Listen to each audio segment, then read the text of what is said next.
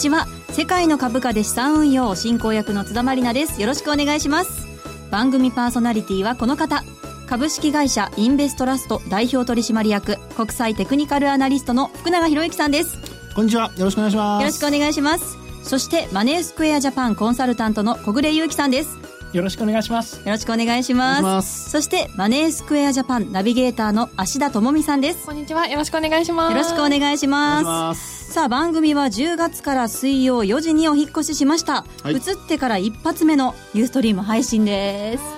はい、先週はですね、ユーストリーム大規模停電の影響で急遽できなくなってしまって、楽しみにしてくださっていた皆さん、すいません。本当にごめんなさい。はい。で、こちらのね、はい、スタジオに移って、初のユースト配信なんですけど、どうですか？なんか違うアングルからっていうことで。上目遣いな感じになりましたね、津田さんのに。なんか狭いですよね。いや、広々としてますよ。キュッとね、仲良くやりましょう、今日もね。はい、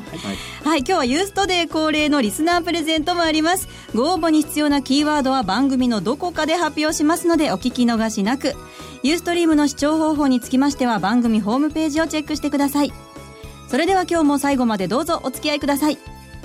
世界の株価で資産運用。この番組は日経平均株価やニューヨークダウが取引できる株価指数 CFD のマネースクエアジャパンの提供でお送りします。世界の株価で資産運用。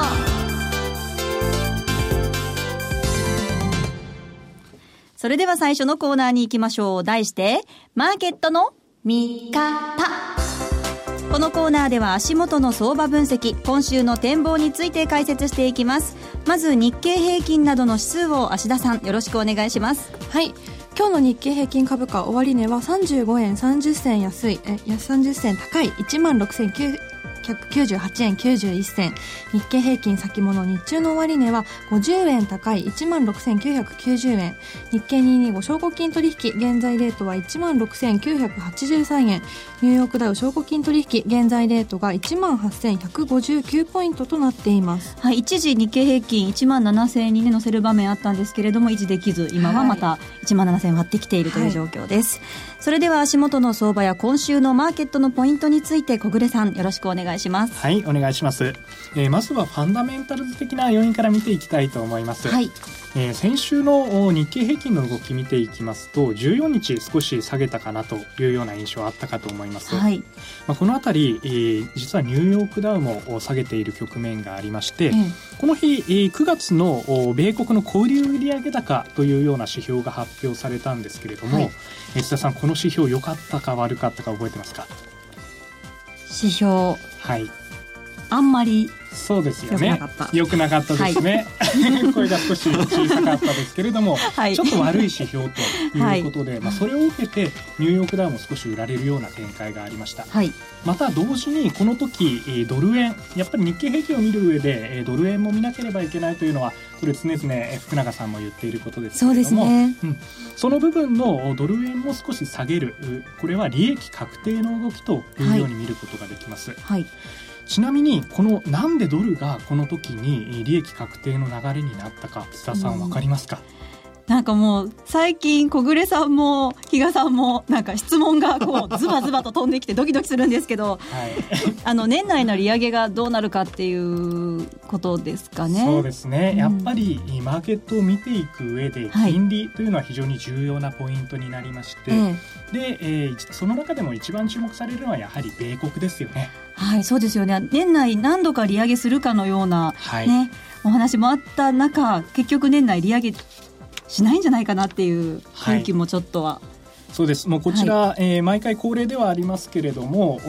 番組のブログの方に、えーはい。CME のフェドウォッチというようなツールのキャプチャーを持ってきましたが、はい、これ見ていただくと実は先週の放送で、えー、貼った資料には年内今年中の利上げの可能性が74.5%だったというように出ているんですけれども直近昨日の値ですと64.8%ということで年内利上げの見通しが10%ほど先週の放送時点よりも下がってきている。つまり米国の利上げはちょっと難しくなってきているんじゃないかそんな雰囲気がマーケットに広がり始めてドルの利確の動きというような形につながっている、まあ、こういったところが伺えます。はいあ、それ以外今為替の話も少し出てきましたけれどもやはり為替と株式市場つながっています、えー、そのあたり一つ先週も触れましたけれども FTSE100、えー、えー、このイギリスの指数ですけれども、はい、こちら先週言った通りポンド安というようなあ最近の流れを受けて、えー、FTSE 上がっているんじゃないか、はい、はい、こういったコメント出ましたけれども実はこのあたり為替に少し動きがありまして、えー、えー、直近、えー、その英国の政府の弁護人という方がその欧州からの離脱についての最終合意。これはイギリスの議会の承認、えー、批准が必要なんじゃないかというようなコメントが出ていますので、はい、えー、これを受けて今まで言われたような、えー、ハードブレグジットというような急激な事態というのは避けられる見通しが少し立ってきた。こういった期待感から、えー、ポンドが戻しているということになります。そうするとじゃあ津田さん、はい、ポンドが戻してきたということは FTSE にとってはどちらに向かいやすい要因なんでしょうか？ポンドが下げると FTSE が上がるっていうことはポンドが戻してきたっていうことは FTSE はこのまま上には抜ききれないっていうことですかね。そうですね。ちょっと上値が重くなりやすい要因として、えー、捉えると良いんじゃないかと思います。はい。はい、えー、これまでの流れはまあそういったところ今後の指標に関して申し上げますと19日、えー、本日米国の大統領候補のテレビ討論会というのがまたありますので、はい、もう来月に迫ってきた討論会、えー、ごめんなさい、えー、来月に迫ってきた投票ですね。ねはい、はい。これに向けて、えー、最後どういった発言が出てくるのかやはり注目が集まってくるところかと思います。はい、あと明日 ECB とあと、えー、ドラギ総裁の会見ということで予定されていますので、えー、この辺りもマーケットが動く要因になるかもしれません。はいはい、えー、以上です。はい、福永さんはどんなふうにご覧になっていますか？えっと、そうですね、まあ、細かい話は今、あの、小暮さんがお話ししてしてくださったので、はい、まあ、あの、そちらの方でですね、まあ、私があとちょっと補足するとしますと。えー、まあ日米ともに決算発表が少しずつあのスタートしてきてですね、はい、であの当初アメリカの方の企業でですねアルコアっていうあのアルミの精錬をやってる会社があるんですけど、はい、まあ、ここはあの以前はニューヨークダウ採用銘柄だったんですね、でそれがあの、まあ、外れてるんですけども、まあ、そのスタート自体はあんまり良くなかったので、はい、あのちょっとこうアメリカの企業業績もあのマイナスになるんじゃないかと、まあ、予想では事前の予想では小幅なマイナス予想なんですけどね、はい、4期連続のマイナス予想。でそれが、あの、ちょっとこう、このところの金融機関の決算発表を見てると、意外と良くてですね。うん、ですから、ひょっとすると、あの、増益になるんじゃないかというふうな見方も出ているので、はい、ちょっと津田さんが持っているポジションは、あの、これからの決算発表の中身と、はい、それからあと、小暮さんがさっきあの話してくれたように、利上げが遠のくとなるとですよ、はい、またまたね、売ってる人たちが慌てて買い戻す可能性があるじゃないですか。誰かが買うというよりは、買い戻しで上がるっていうことも考えられるので、はい、ちょっとそのあたりはですね、はい、あの、今の小暮さんの話から、まあ、あるいは今の私の補足の部分から、ちょっとヒントを得てですね、はい、ちゃんと投資行動ピンとこないとダメですよ。わかりました。ぼーっと聞いてちゃうんですよ。はい。を常に貼って。そうそうそうそうそう。ということはニューヨークダウショートポジションの人はちょっと注意しながらっていうことですね。あの、悪ければもちろん売られるんでしょうけど、はい、あの、トレンド崩れる可能性が高まるんですけど、はい、そうじゃない場合には、あの、逆にね、うん、あの、これまで下げるだろうっていう見方が体制ですから、ええ、その人たちが巻き戻す可能性があるので、はい、そこは、あの、ぜひともちょっと注意してほしいなと思いますね。はい、わかりました。はい。では、この一週間はどんな戦略でいきましょうか？この一週間はですね、はい、まあ、あの、アメリカも、それも、日本もですね、保護感ほとんどなくなってきているので、はい、またまたちょっと、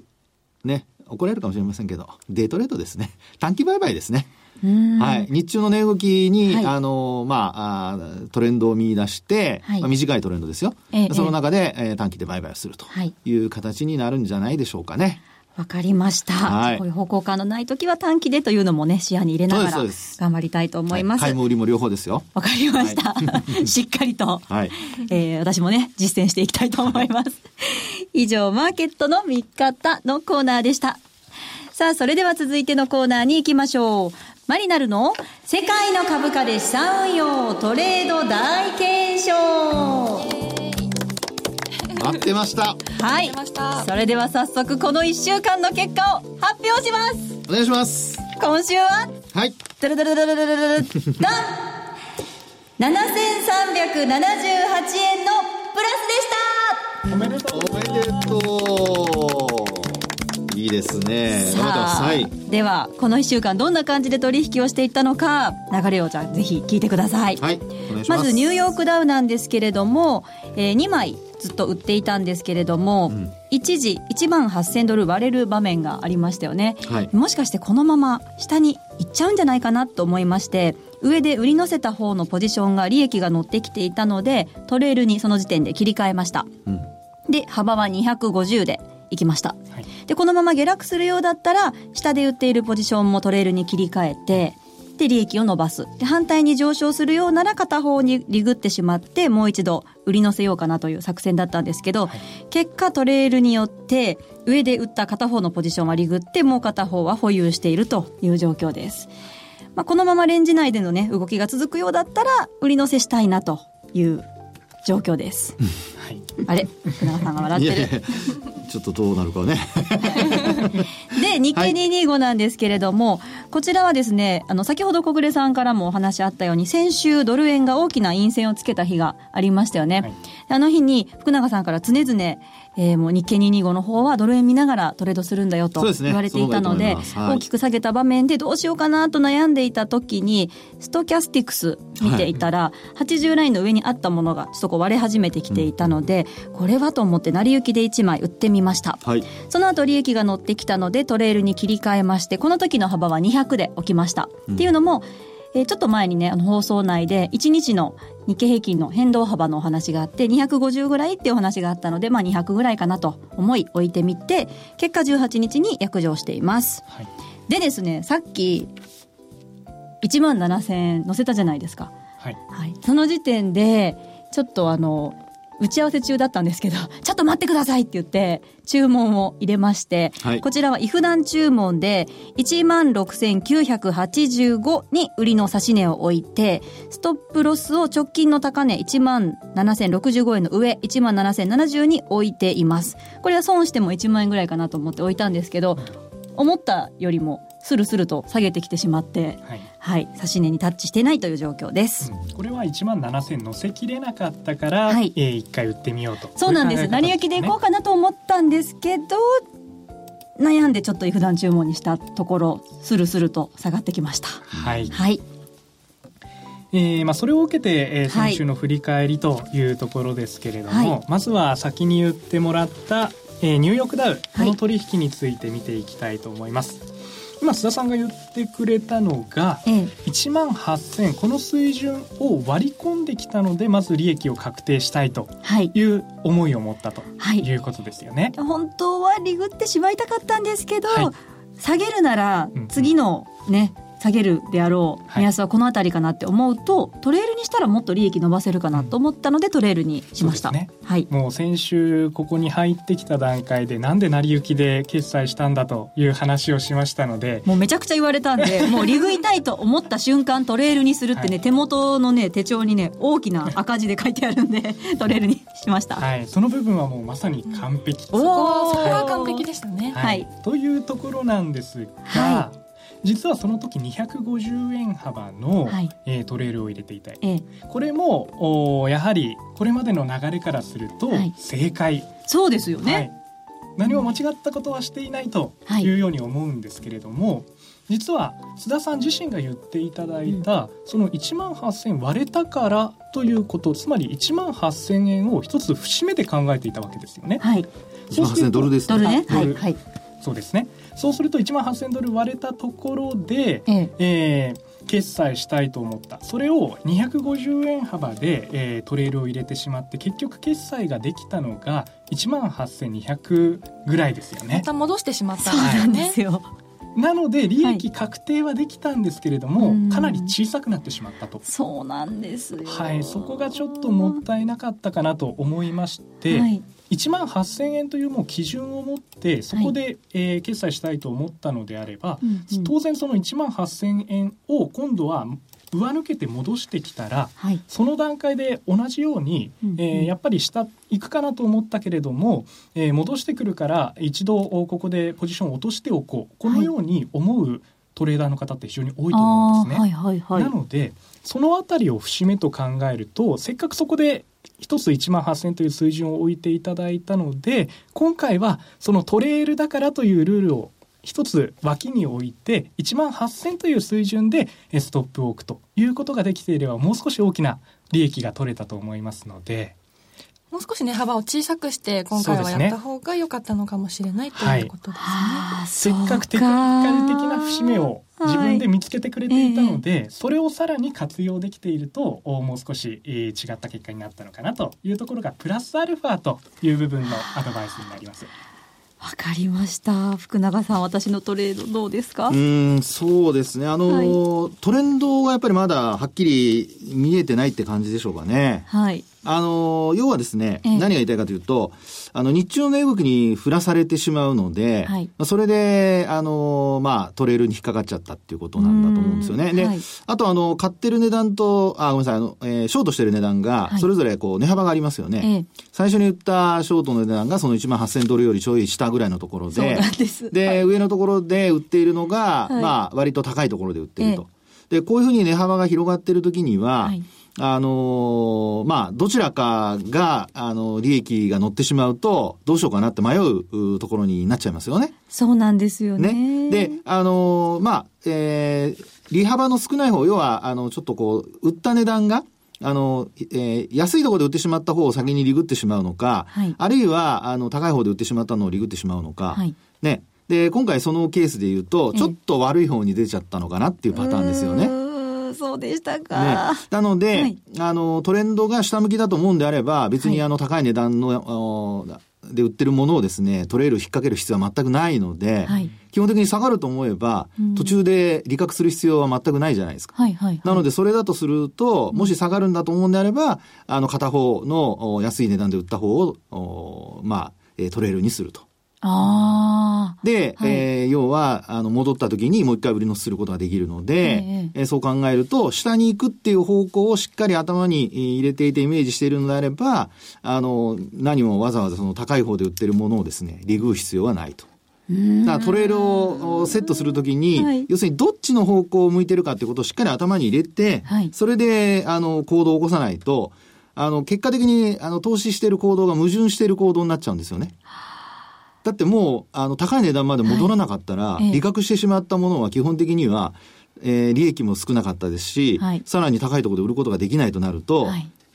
その売ったものが全部無駄になっちゃいますよね。なんてことだ。で、あの、はい、あともう一つ、戻り、戻り始めた時に、はい、今度は、あの、安い値段で売ったものが残ってるとなると、はい、こっちはこっちでですね、上がった時にね、上がった時に損失が膨らむじゃないですか。そうなんですよね。ねそれにちょっと今頭を悩ませてまして。なので、はい、あの、こんな風に、まあ、ある意味パラドックスに陥ってしまった時にはどっちにしようかと迷った時には、はい、両方損益分岐点のところに、はい、えー、まあ、差し値を入れとくっていう手も手です。ああ。なかったことに。そうそうそうそうそう。そうそうそう。橋田さんいいこと言うな。その通りです。要するにリセットするってことはすごく重要なんですよ。そうなんですよ。あの、両方二つ、ね、2枚売ってたので、平均の売値はね、18,159ドルだったんですけれども、はい、2枚持ってることで、ちょっと身動きが取りにくくなってしまう部分も少しあったので、そういう意味ではリセットするっていうのも一つだったんですね。そうなんです。ですから、あの、うん、まあ一つの方向っていうかね、あの、二、はい、つポジション持ってると別々に作っているので、はい、どっちかを決済しなきゃいけないとかそういうふうにこう思いがちなんですけど、はい、一方で損が出たとしても、トータルでプラスになるっていうことになってしまえば、それで、あの、まあ、最悪でもゼロに持っていければ、あの、増田さんがあの言ってくれたようにですね、リセットすることができるので、そういうところで逆差し値を入れるって言ってもありますから、はい、ね、皆さんもあの、ラジオを聴きの皆さんは、はい、ぜひそういうのもちょっと頭に入れといてほしいなと思いますね。戦略ですね。わかりました。はい、アドバイスのレベルも上がってきます。ね。ますね。はい。そして225の方はどうですかね？そうですね、225の方は、はい、福永さんのレポートにも今週、ね、そうなんですよね、はい、レポートにも一応入れてるんですけど、ええ、まあ今回1万7000円、えー、はい、こちらの方がですね、えー、まああ、ちょっと抵抗になっているって話ではあるんですが、はいえー、これをですね、ちょっとトレンドラインっていうのをちょっと引いてみたんですね。ええ、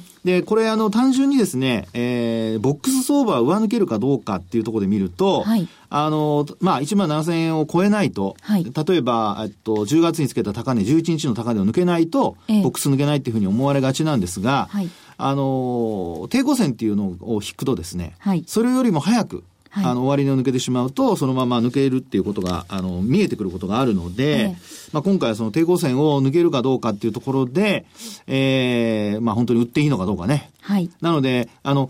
ローソク会社が確定してから動くようにした方が、僕はいいんじゃないかなと思います。あ、終値ベースでちゃんと抜けるのかどうか確認して。そう。ちゃんと。はあ、1万7000いった売るぞっていうのではなくて、ちゃんと。そう、それが、要は突き抜ける、はい、あの、初動かもしれないので、ええ、そこはちょっと注意が必要かと思いますね。わかりました。はい、以上、マリナルの世界の株価で資産運用のコーナーでした。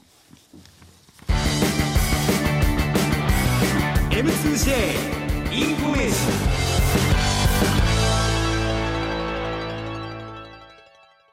ここでマネースクエアジャパンからのお知らせです。今日の担当は番組2回目のご登場です。マネースクエアジャパン、佐々木さんです。佐々木さんよろしくお願いします。はい。リスナーの皆様、こんにちは。マネースクエアジャパントラリピくん宣伝大使の佐々木さやと申します。皆様は当社のマスコットキャラクタートラリピくんのことはすでにご存知でしょうか？知ってます。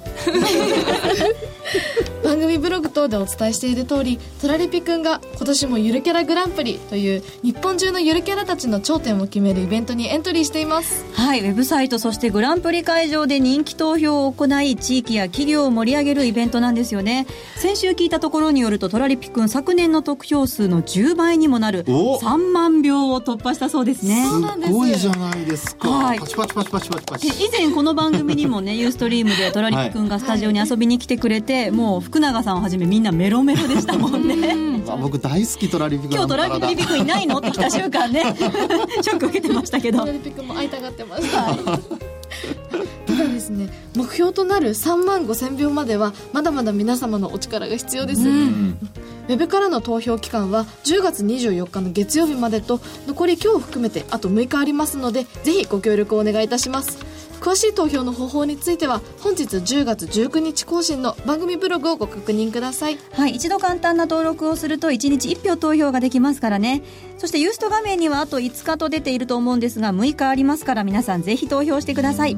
あとゆるキャラグランプリ2016の開催地である愛媛県でイベントに参加されるそうですね。はいそうなんです。ウェブでの投票終了後11月5日から6日にかけて行われるゆるキャラグランプリ 2016in 笑顔の愛媛というイベントに参加します。会場ではトラリピくん初の試みであるオリジナルグッズの販売を行い収益金の全額を熊本地震の復興支援のため寄付する活動を行うんですよ。グッズ欲しいですね。欲しい。欲しいでしょう、本物も欲しいけど。グッズができたらお披露目をしたいと思います。楽しみですね。ね。うんではあの投票期間は残りわずかとなりますが最後まで一生懸命頑張るトラリピくんの応援をどうか最後までよろしくお願いいたします。お願いします。はいトラリピくんのことをまだご存知でないという方は8月23日配信のユーストリームか番組公式ツイッターをチェックしてください。きっとあなたもトラリピくんに魅了されるはずです。トラリピくん宣伝大使の佐々木さやさんでした。ありがとうございました。ありがとうございました。ありがとうございました。ここでお知らせですマネースクエアジャパンでは株価指数 CFD をお取引中の投資家の皆様によりお取引しやすい環境をご提供するため9月上旬からパソコン用取引ツールの動作環境に Windows 10 Mac を追加しました。その他にも現在実施中の M2J 株価指数スペシャルプロモーションでは日経225やニューヨークダウをはじめとした株価指数の基礎から実践までをレベル別に学べるセミナーの開催や最新の市況状況、売買に役立つ独自レポートの提供などを通して、幅広い投資家の資産運用を多方面からサポートしています。詳しくは、世界の株価で資産運用番組ウェブサイトにある M2J 株価指数スペシャルプロモーションのバナーから特設ページをご覧ください。当社の取扱い商品は投資元本以上の損失が生じる恐れがあります。契約締結前交付書面をよくご理解された上でお取引ください。金融商品取引業関東財務局長金賞第2797号株式会社マネースクエアジャパン。以上 M2J インフォのコーナーでした。福永博之のマーケットトピック。それでは福永さん、今日のトピックお願いします。はい。えー、今日のトピックはですね、あの、レンジ相場についてということでちょっとお話をしたいと思うんですね。レンジ相場。はい。はい。あのー、僕はあの、言葉を実は使い分けてまして、はい。もみ合いっていう時と、うん、レンジ相場っていう時と、使い分けてるんですよ。どう違うんですか？あの、イメージとしてはですね、はい、もみ合いって言っても、レンジ相場って言っても、まあ基本的には価格は横ばってるだろうっていうふうに皆さんイメージされてると思うんですが、えー、トレンドが出てない状態そうです、そうです、そうです。あの、状態はそういう状態なんですけど、はい、ただ、あの、厳密に言うと、あの、レンジ相場っていうのは、基本的に上下動の動きがあるんですよね。はい、波がある状態、はい、上がったり下がったりの。ええ、で、もみ合いっていうのは、基本的にあの波がないというか、うん、まあほぼ、あの、なんでしょうかね、えー、ローソク足が陰線と陽線がこう交互に出たりだとか、そういうのが長く続いているような状態のことを僕はもみ合いっていうふうに呼んでるんですね。要するに狭い値幅での動きですね。はいはい、はい、で、あの、その両方を使い分けて、えええー、まず皆さん頭に入れていただいて、それで今回はレンジ相場っていうことで話を聞いていただきたいんです。はい。これすごく重要なことなんですね。ええ、もみ合いでちょっと上に離れたと思っても、あの、戻されたりだとか、あるいはそのレンジ相場の中でですね、えー、上に抜けだと思っていたものが、あるいは上に抜けなくてそこで止まると思っていたものが、結果的に上にドーンって抜けていったりだとか、うん、そういうふうにですね、トレンドが出るか出ないかっていうのは、あの、レンジ相場と、それからもみ合いとでは、えー、結果的にこう長続きするかしないかっていうことで全然違うんですね。はい。なのでですね、えー、そうした中でレンジ相場についてのちょっと今日は注意点をお話ししたいと思うんですね。はい。で、どういうことかというとですね、あの、例えば一般の方も、あの、レンジ相場が、まあ、今でもこう続いている、あるいは、まあ、もみ合いが続いている、どっちでも、まあ、皆さん今、あの、価格の状態見ると、どっちか皆さん、えー、迷われるかもしれませんが、ね、はい。まあ、ただ短期的な値動きだけ見ると、僕はもみ合いだと思ってるんですね。ええ、あの、1週間とか2週間だけ見ると。はい。ところが、あの、もう1、2ヶ月っていうレベルで見ると、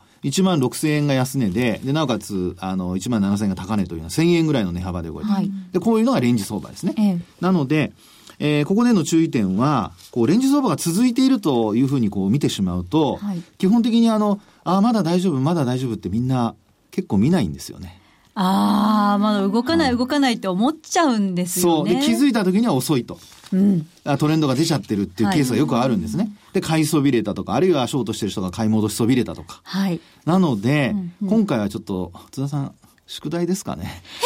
え？宿題？何ですか？あの、トレンドラインって先ほど話しましたよね。ええ、あれ、あの、トレンドラインを、はい、まあ、あの、抵抗線ですね。抵抗線抜けるか抜けないか。はい、それをちょっとトレンドが出たか出ないかのですね、はい、一つ判断材料にするために、はい、ちょっと毎日チェックしてください。で、いつトレンドが出た出たか、あるいは出ないのか、それちょっと確認していただきたいと思います。はい、宿題いただきました。ありがとうございます。お送りしてきました世界の株価で資産運用ユースト配信日はプレゼントの日。番組特製クオカード500円分5名様にプレゼントします。それでは福永さん、プレゼントの応募に必要なキーワードの発表をお願いします。キーワードキーワード何でしたっけ？ゆるキャラ。はい。プレゼントのご応募方法については番組ホームページをチェックしてください。締め切り11月1日火曜日です、えー、必ずキーワードゆるキャラ書いてご応募ください。たくさんのご応募お待ちしております、はい、ここまでのお相手は福永博之さん。マネースクエアジャパン小暮ゆうきさん。芦田智美さん。そして津田まりなでした。また来週世界の株価で資産運用この番組は日経平均株価やニューヨークダウが取引できる株価指数 CFD のマネースクエアジャパンの提供でお送りしました。